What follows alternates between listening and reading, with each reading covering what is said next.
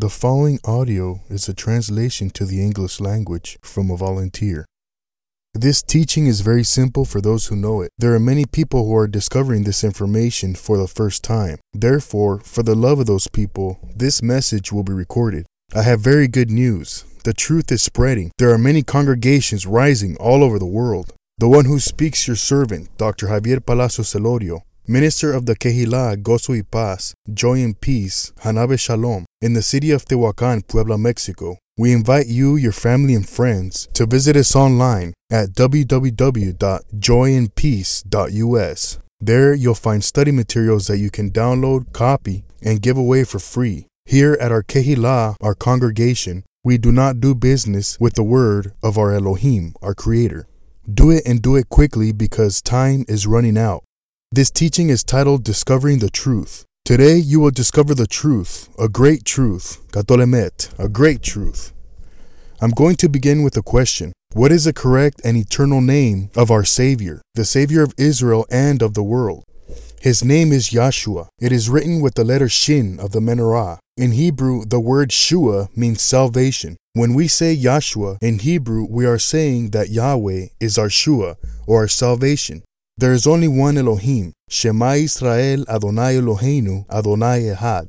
Listen, Israel, Adonai your Elohim, Adonai is one. In Hebrew, the word Hallel means exalted. When we say Hallelujah, we are saying exalted is. If we only say Hallelujah, then we only say exalted is. But who is exalted?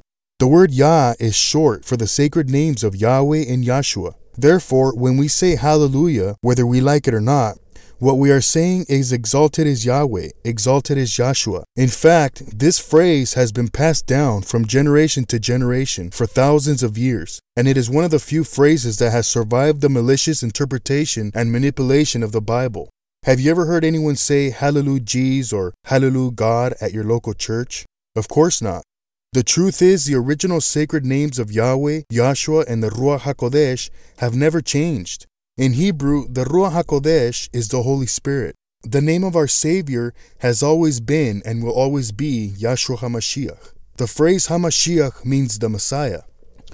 For all those who are listening, we send you peace and blessings, shalom obrahot, to you, your family, and your friends. Remember, all of the study material is completely free of charge. Here at our congregation, our Kehillah, we do not do business with the word of our Elohim, our Creator.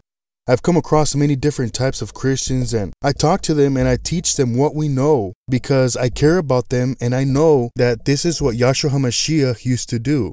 Recently, I came across a gentleman from one of the local churches and I asked him, Excuse me, sir, it's really a miracle. We finally know the true name of the Messiah. Look at this. And I began to show him some papers and he says, No, no, this can't be. This is wrong. It's all wrong. His name is not Yahshua. His name is Jesus. Are you crazy? Can't you see we live in the United States of America? Why can't you talk to me in English? And I said, All right, sir, I'm sorry, no problem. Can I just ask you one question? He said, Sure, okay. I said, Do you know who the last president of Russia was? He said, The last president of Russia. He said, Oh, yeah, the last president of Russia was Vladimir Putin. Vladimir Putin, right? I said, No. He said, No. I said, No. What do you think I'm nuts? Talk to me in English. We live in the United States of America, sir. Can't you see that? He wasn't very happy when I told him that. The question is this if for a very important person, we make an effort out of respect to pronounce their name correctly and call them using their name in order for them to feel comfortable, to feel secure, to feel welcome and accepted, then what about our Creator? Think about it. When we talk to someone, someone we know, a close friend, maybe a family member, someone we have a personal relationship with, and ask them for a favor, some advice, maybe some money, would it be important to talk to them using their name? Would it be important to do this in order for them to feel comfortable, to feel secure, welcome, and accepted? Of course, right? It's important to me. I mean, it's important to you, right? If someone uses and pronounces your name correctly. If this is true for people, think about how much more important this is to our Heavenly Father, the creator of the universe, of life, and all the galaxies out there. Think about all the times you've talked to Him and asked Him for favors, for help, for blessings, for protection for you and your family. Is it fair to say that we haven't given him the respect that he deserves? Think about every time we talk to him and ask him for something. And I'm going to be rational and use common sense, and then we're going to see what the Bible says about it. Because I'm sure our Heavenly Father, the creator of the universe, knew this was going to happen to his name long before it did. But seriously, for those of us who care, we need to figure this thing out once and for all, for the sake of his name and for respect to our creator, our Heavenly Father. And personally, I'm a bit terrified because if we did this to Queen Elizabeth or any other leader here in the world, I'm pretty sure that they wouldn't like it. So let's figure this thing out. The word God is only a title and not a name. I repeat, the word God is only a title and not a name. For example, Mr. is only a title and not a name. Doctor is only a title and not a name. President is only a title and not a name. General, senator, mayor, officer, and so on and so forth. And believe it or not, the word devil is also a title and not a name. But amazingly, people all over the world know and use the personal name of the devil. Even in the Bible, the Tanakh, the name of the devil, Satan or Hasatan, as it is pronounced in Hebrew, has not changed. In fact, the sacred names are the only names in the Bible that have been changed. All the other names of the prophets, the people, the characters in the Bible have essentially remained the same. Can we now begin to see why Yahshua HaMashiach says in Matthew in Matthew chapter 7 verse 23, I will declare to them, I never knew you. Get away from me, you who practice lawlessness. What is lawlessness? Lawlessness is a transgression of the Torah or the law. In the book of Luke, chapter 13, verse 25, it says, and I quote, he will answer to you and say to you, I do not know you. On verse 27, it says, I don't know you, all you workers of iniquity. He's trying to say, Get away from me. I never knew you, transgressors of the Torah, the law, the will of my Father. In the book of Proverbs, on chapter 28, verse 9, it says, One who turns his ear away from hearing the law, or the Torah, even his prayer is an abomination. I'll repeat that again. In the book of Proverbs, chapter 28, verse 9, it says, and I quote, One who turns away his ear from hearing the law, the Torah, even his prayer is an abomination. Honestly, the question that we should really ask ourselves is this Do we truly have a personal relationship with our Creator? If we did, do we communicate with Him using His name, as any friend should? Am I a friend of the Creator who would give up anything and everything to make Him happy with me, keep His commandments, all of them, and stay out of trouble for my own good because He knows what's good for me and I don't? Or am I an enemy of the Creator for disobeying His commandments, making up my own rules, my own feasts, following the world, following TV, fornicating, sinning, worshiping idols, and doing what I think is right in my own eyes, following Hasatan, Satan, only pleasing myself? Do I truly keep and follow his son Yahshua HaMashiach and walk according to the way he lived? Let's forget about everything we think we know and think about this for a second. If we can't even get away with disrespecting our parents, our family members, our friends, our neighbors, our bosses, our authority figures, our politicians, our leaders with these man made words and phrases, what makes us think that we can do it to our Creator Hashem Yahweh or His Son Yahshua HaMashiach? Or the Ruach HaKodesh, the Holy Spirit. What would happen if we treated them this way? Could we get away with talking to him this way and still expect a personal relationship with him? If the Almighty Hashem Yahweh Himself has said that He is the same yesterday, today, and tomorrow, it means just that, that He was the same then, He's the same now, and He will always be the same. This includes His name. He never changes, never. If you notice in your Bible, in my Bible, or in any Bible, all the names of the prophets and the persons and characters have remained the same. For example, Adan or Adam, Noach or Noah, Moshe or Moses, Abraham, Abraham, Isaac, Isaac, Yaakov, Jacob, and yes, even the devil's name, Satan or Hasatan, as it is pronounced in Hebrew, has remained the same. May Yahshua HaMashiach rebuke him and all his fallen angels and followers.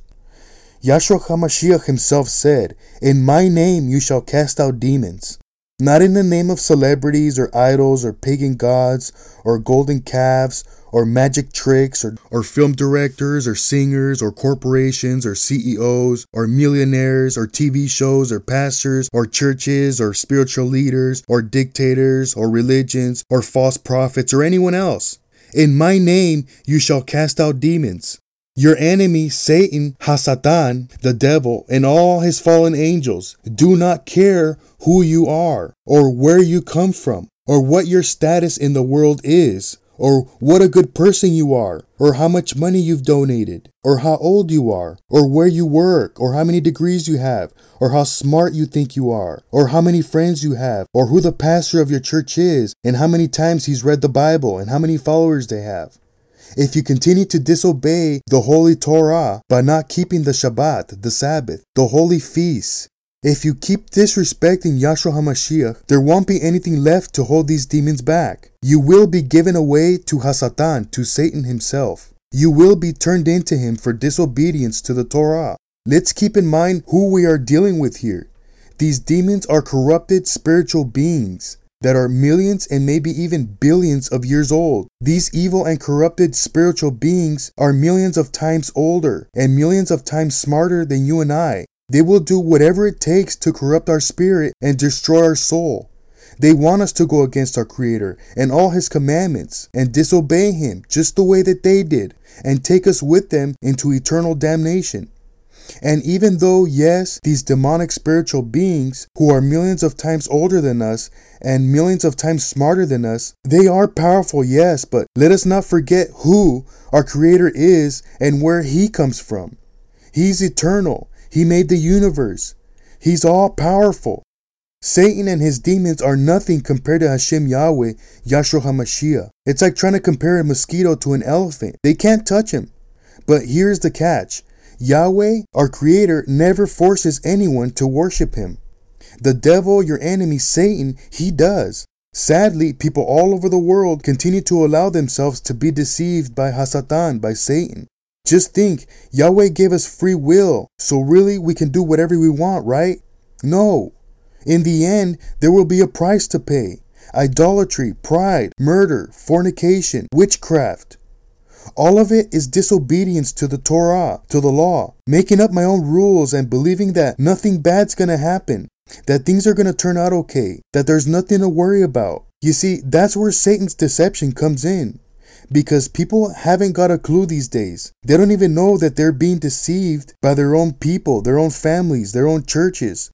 In spite of all this, the individual person, the individual still has the will to choose between good and evil. The will to turn around at the last minute and follow Yahshua HaMashiach and all his commandments for their own good because he is the creator and not us. Or the will to do evil or to do nothing at all. Keep following the world and throw your life away into eternity and do whatever you think is right in your own eyes, only to end up a million times worse. Keep in mind that in order for Yahshua to be called your Savior, he must first become your Lord through the following and keeping of his commandments. This includes the Old Testament, the Torah, and the New Testament, the Brit Hadashah. If the true believers in Yahshua HaMashiach know for a fact that Yahshua himself kept the Torah and the commandments, the Shabbat, the Sabbath, the seven holy feasts, the covenants. This means that we have to keep them as well. Salvation doesn't work the way most people think. The Bible says that the demons believe and tremble. They believe in Yahshua and they are not saved. Therefore, it is possible for a person to believe and not be saved. To truly be saved, a person must follow and keep the Torah and Yahshua HaMashiach. Not only this, but they must remain in Kedushah and holiness. Then and only then is a person saved. The problem with society today is that people only want him as their savior, but are not willing to obey and do what it takes in order to please him, thus making him your enemy and not your Lord. If you really think about it, the only way that Yahshua HaMashiach kept from committing any sins was to keep and follow the Holy Torah and all of his Father's commandments. He fulfilled the Torah, and that's what he means when he says that he fulfilled it. That is how he kept from committing any sins. That is why we must do the same as well. In the Christian world today, when someone in the Christian world attempts to cast out demons in the name of Jesus, it can take days, months, even years, and these demons don't go away. They laugh at them for their efforts because they know the true name of the Messiah very well. It is the only name that has the power to cast them out. On top of that, in order for them to be cast out, the person that is casting them out must be living their life in Kedusha, in holiness.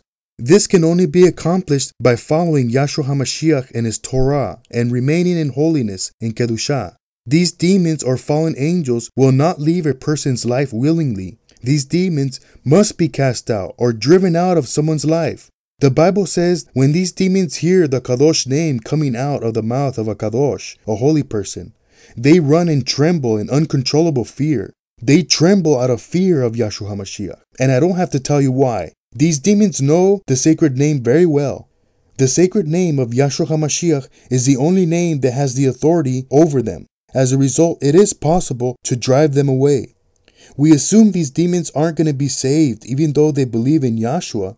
This is also true for people. How then can someone be saved? How? In order for a person to be truly saved, they must have faith or emunah, but not just any faith. This faith must be an obedient one. In other words, a faith that obeys. Because without obedience, there is no faith, and without faith, there's no salvation. In Hebrew, faith is pronounced emunah. Remember, in the Bible it says that the demons believe and tremble. For you and I to be saved, we must take action, do more than to just believe. Without true emunah, it is impossible to please our Creator. Whomsoever then claims to have faith and be saved by grace, but refuses to follow Yahshua HaMashiach and obey his orders and his Father's commandments, they can't be saved. Even if they say they believe in the Savior and love Him with all their heart and claim to understand the Bible inside and out and have a million followers, etc. If this is true for the Christians, imagine everyone else. If you turn your Bible to the book of Romans, chapter 10, verse 9, the Bible says that if you shall confess with your mouth that Yahshua is the Mashiach, and shall believe in your heart that Yahweh has raised him up from the dead, you shall be saved. Many Christians use this verse to justify their actions and say, You see, all you have to do is believe. But as we have learned, this is only one of the requirements for salvation. If you turn your Bible to the book of Hebrews, chapter 5, verse 9, the Bible says, And once made perfect, he became the author of eternal salvation for all those who obey him. I'll repeat that again. In the book of Hebrews, on chapter 5, verse 9, the Bible says, and I quote, And once made perfect, he became the author of eternal salvation for all those who obey him. Why is this verse seldom read in Christian churches? Why? Because the churches know that people in general have a tendency of not doing what they are told. I want you to underline for all those who obey him. Remember this verse next time someone tells you that all you have to do is believe. Because the churches know that the minute that they start demanding obedience from the people, they're just going to go somewhere else into another church where these topics are a bit more relaxed. As a result, they can go bankrupt and would have to get a job like everyone else. But that's not really our problem, is it? What's more important to us, our salvation or their bottom line? The fact of the matter is that most people in the world today, including the Christian Christian community, do not obey or do not want to obey our heavenly Father and all his commandments. There are many references to this in the Bible.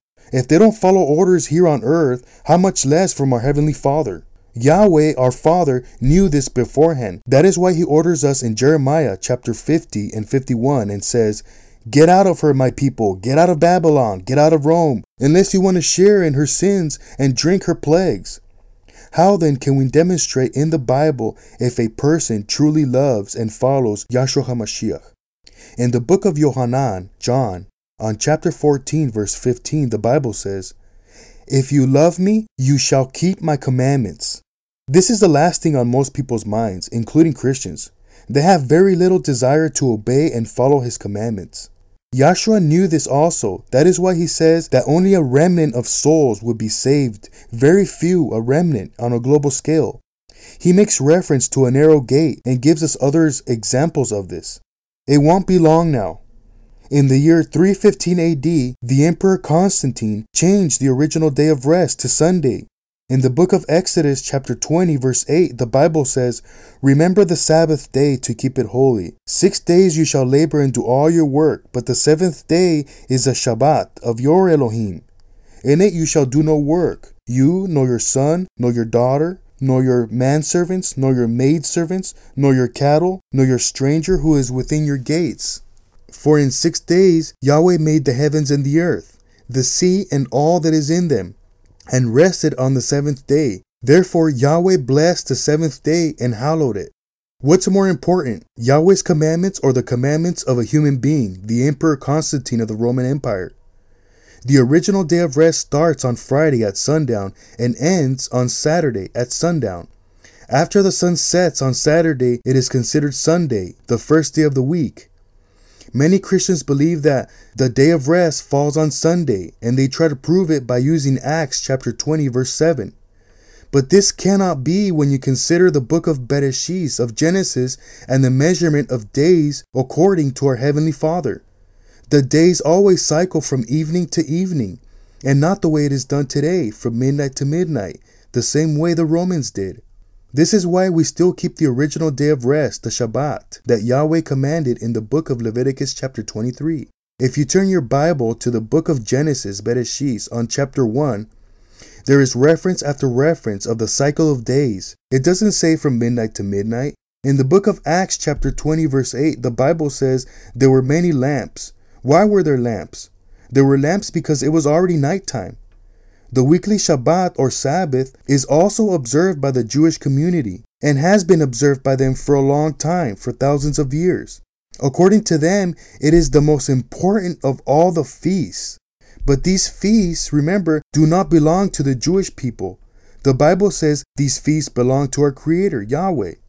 Yes, the Jews inherited these feasts over the years from generation to generation. But the Bible says that these feasts don't belong to the Jews. They belong to Yahweh, the Almighty. Therefore, it is not optional. It is an order, a commandment from Yahweh to observe these feasts. These feasts belong to Yahweh. The Shabbat belongs to Yahweh. It is very important for everyone to observe these feasts and not the feasts of the world. The Christian community states that the apostles no longer taught the Torah, the Holy Torah, wrongly translated as the law in the Bible. If you read the word law backwards, there is a sinister message which is something bitter. But the Torah is not bitter. In fact, if you turn your Bible to the book of Psalms, Tehillim, chapter 19, it states that Yahweh's Torah or law is much sweeter than honey. Many Christians view the Torah as something bitter to the soul, but that's not what Yahweh says about his Torah. He says that it is sweeter than honey, much sweeter. In fact, go to 1 Corinthians chapter 5, verse 7 and 8. Here we can easily see that Rav Shaul or Paul was teaching the Corinthians about Hamatzah, the feast of unleavened bread, that is found in the book of Leviticus chapter 23 verse 6. Therefore, to say that the apostles did not teach or keep the Torah is simply not true. It is a lie. In 1 Corinthians chapter 5 verses 7 and 8, the Bible says, Therefore purge out the old leaven, that ye may be a new lump, since you truly are unleavened. For indeed Mashiach, our Passover, was sacrificed for us. Therefore let us keep the feast, not with old leaven, nor with the leaven of malice or wickedness, but with the unleavened bread of sincerity and truth. Notice how it mentions unleavened bread? It's the feast of Hamatzah. I'm going to give you other pasuks passages that are also going to show that Rav Shaul, Paul, was teaching the Holy Torah. Please write it down and underline it in your Bible. It will help you to grow spiritually.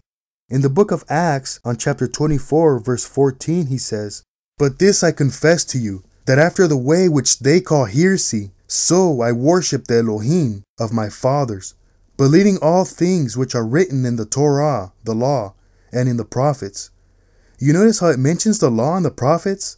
In Matthew chapter 5 verse 17, Yahshua said the same thing. Do not think I came to destroy the law or the prophets. If you turn to 1st of Yohanan to 1st of John chapter 2 verse 7 it says, Brothers Achim, I write no new commandment to you, but an old commandment which you have had from the beginning. What is the old commandment? It's the Torah. It's the word which you heard from the beginning. If we back up to verse 3, it says, Now by this we know that we know him, if we keep his commandments.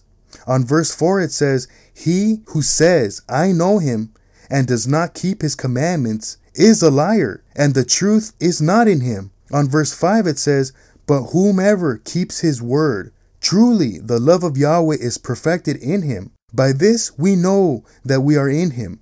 Verse 6, on verse 6, he says, He who says he abides in him ought to himself also walk just as he walked. And again in the book of Mattiyahu in Matthew, on chapter 5, verse 17, Yahshua says, Do not think that I came to destroy the Torah or the prophets. I did not come to destroy, but to fulfill. To fulfill what? The Torah. He fulfilled the Torah. That's how he kept from sinning. For assuredly I say to you, till heaven and earth pass away, one jot or one tittle will by no means shall pass away from the Torah until it is all fulfilled. Whoever therefore breaks one of these least commandments and teaches men to do so shall be called least in the kingdom of heaven. But whomever does and teaches them, he shall be called great in the kingdom of heaven. Our Lord Yahshua HaMashiach never came to destroy or abolish the Torah. That's how he kept from committing any sins, you see, by fulfilling the Torah, by completing it. Now, in the book of Ephesians, on chapter 2, verse 12, it says, that at that time you were without the Mashiach, being aliens from the commonwealth of Israel and strangers from the covenants and the promises, having no hope and without Adonai in the world. In Ephesians chapter 2 verse 15 it says, having abolished in his flesh the enmity, that is, the law of the commandments, containing ordinances, so as to create in himself one new man from the two, thus making peace. Here, Shaul, Rav Shaul, Paul, is not referring to the Holy Torah. Here, it is talking about all the extra laws and ordinances that the ruling corrupted Jewish priests at that time had added to the Holy Torah. They added man made commandments on top of the Holy Torah. These ordinances are what Yahshua was angry about. They added ordinances from what Yahweh had already established with Moshe, with Moses on Mount Sinai, the Holy Torah. These ordinances had nothing to do with the Torah. They were man made. That's why Yahshua was so mad about it.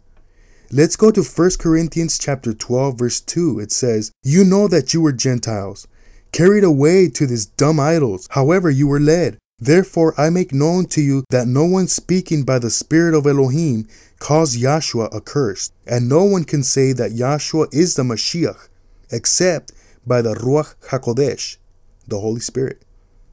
What is a Gentile?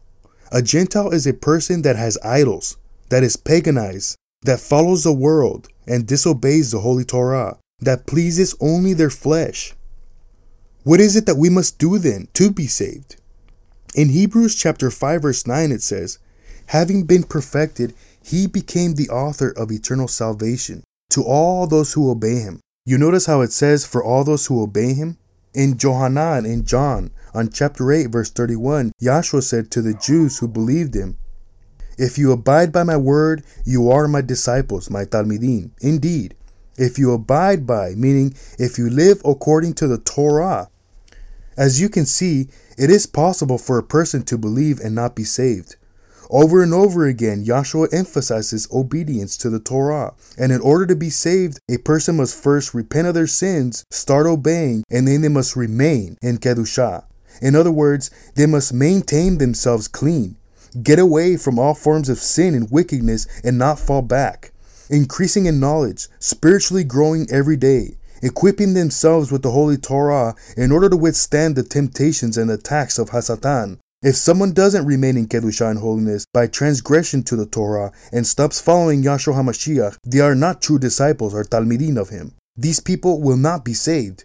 Now, many people have asked me questions about the Brit Milah, the circumcision. Let's go to the book of Ezekiel, chapter 44, verse 9. It says, Thus says the Lord Adonai, No foreigner, uncircumcised in heart or uncircumcised in flesh, shall enter my sanctuary, including any foreigner who is among the children of Israel. This passage is proof that there are two circumcisions one is of the heart and the other of the flesh. Now let's go to Exodus chapter 12, verse 48. And when a stranger dwells with you and wants to keep the Passover to our Lord, let all his males be circumcised, and then let him come near and keep it, and he shall be as a native to the land.